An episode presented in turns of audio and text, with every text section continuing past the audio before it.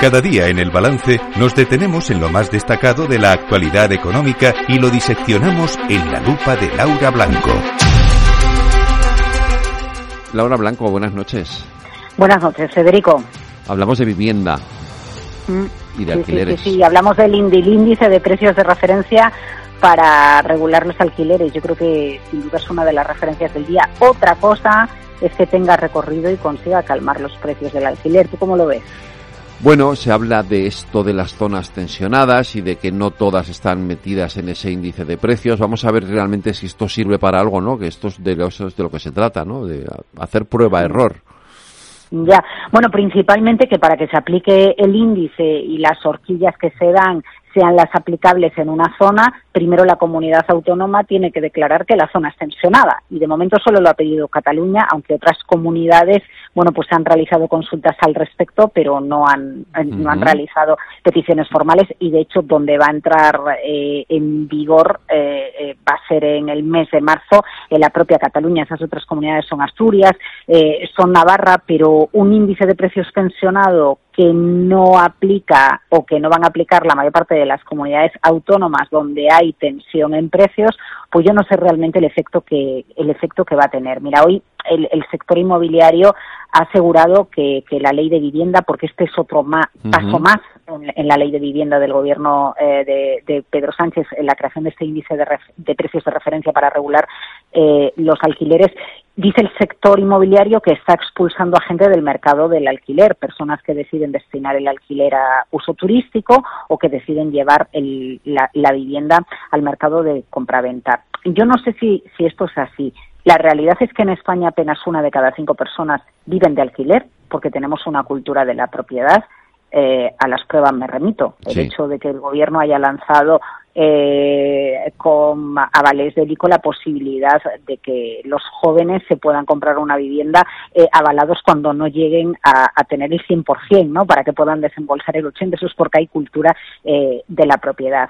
Y, y ya no solo que aquí una de cada cinco personas en España viva de alquiler, es que comparemos las cifras con cómo estamos en otros lugares de Europa. En Alemania, más del 50% de la población, Federico, vive de alquiler.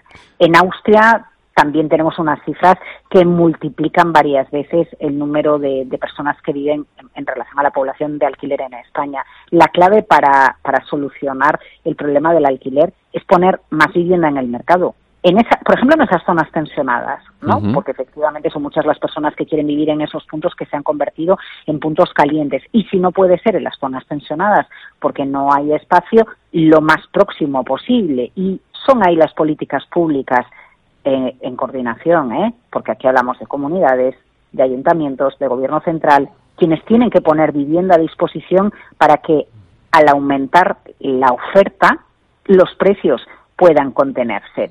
¿Dónde está el problema político de esta medida? Mm, ¿Qué va a pasar en Madrid, Federico? Por ejemplo. ¿Tú crees que Federico, tú crees que Federico no, No. que Ayuso, tú crees que Ayuso, Federico, va a declarar eh, zonas tensionadas eh, eh, en Madrid? No lo va a hacer. Y por lo tanto, ¿qué es lo que sucede? Que no vamos a tener solución para la gente más joven que quiere emanciparse o iniciar una vida en una comunidad como la de Madrid porque nunca se va a declarar zona tensionada. Bueno, pues habrá que ver otras vías. Por supuesto, entendemos que no tenemos por qué vivir en el centro de las ciudades. Esa, esa pantalla, esa fase ya la hemos pasado y ya la hemos entendido, pero lo que sí que le podemos reclamar a las autoridades en general es un trabajo coordinado para que haya más parque de vivienda pública, que no digo vivienda eh, eh, protegida para casos extraordinarios de personas con bajísimos ingresos. Me refiero a la posibilidad de tener una vivienda asequible en alquiler que en el momento en el que tus ingresos mm, pasen de determinada cantidad, Sí. tú la tengas que ceder a las nuevas generaciones que vienen por abajo. Yo no creo que este índice de precios del alquiler vaya a solucionar Yo este tampoco. problema de acceso a la vivienda de los jóvenes. Si- sinceramente no lo creo porque incluso el índice de, de precios del alquiler eh, te, te mete una horquilla eh, para zonas tensionadas y aunque esté limitado, pues en muchos casos las rentas más bajas van a van sin seguir, eh, ¿no? Va- va- van a- no van a poder acceder igualmente a esas a esas zonas tensionadas.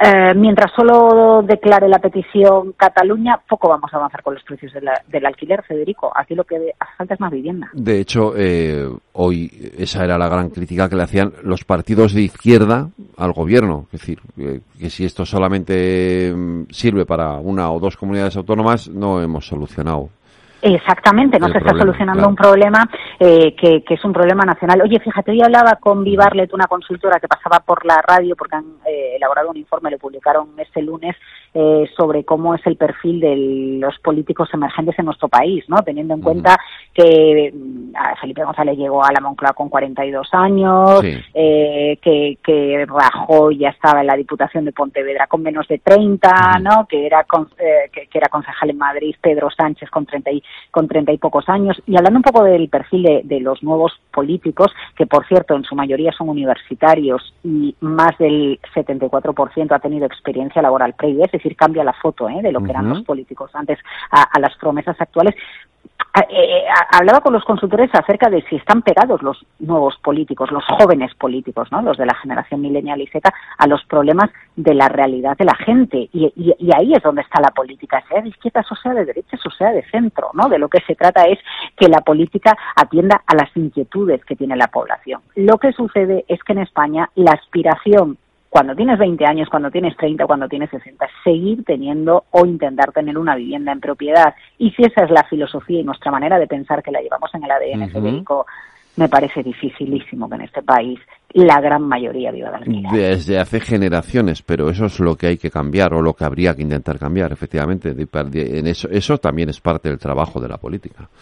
Eh, bueno, por lo menos poner el tema en el centro o, o, si, o, o, desde luego dar soluciones que sean útiles, porque una solución útil eh, contribuye también a que entre todos vayamos construyendo el país que queremos tener. A mí sí que me gustaría vivir en un país en el que las ratios de vivienda en alquiler son del 30 o, son del 40% y que si eh, un, joven con 28 años quiere emanciparse, tener una familia que tenga la oportunidad, no digo en el centro de una ciudad, ¿eh? pero tampoco ahora en media de distancia del centro de una ciudad, eh, pueda tener acceso a una vivienda a una vivienda en alquiler, no a una vivienda comprada que si en algún momento hay un impago, eh, el problema va a recaer eh, sobre todo a escote, porque de lo que se trata es de facilitar el acceso a la vivienda, no asegurar la posibilidad de comprar una vivienda. Laura Blanco, mañana más Lupa, aquí en el Valencia, más Lupa con premios. Mañana lo contamos. Sí, sí, sí. La excelencia de Capital Radio es protagonista este miércoles. Mañana los detalles. Eso es. Hasta mañana. Buenas noches. Buenas noches, Federico.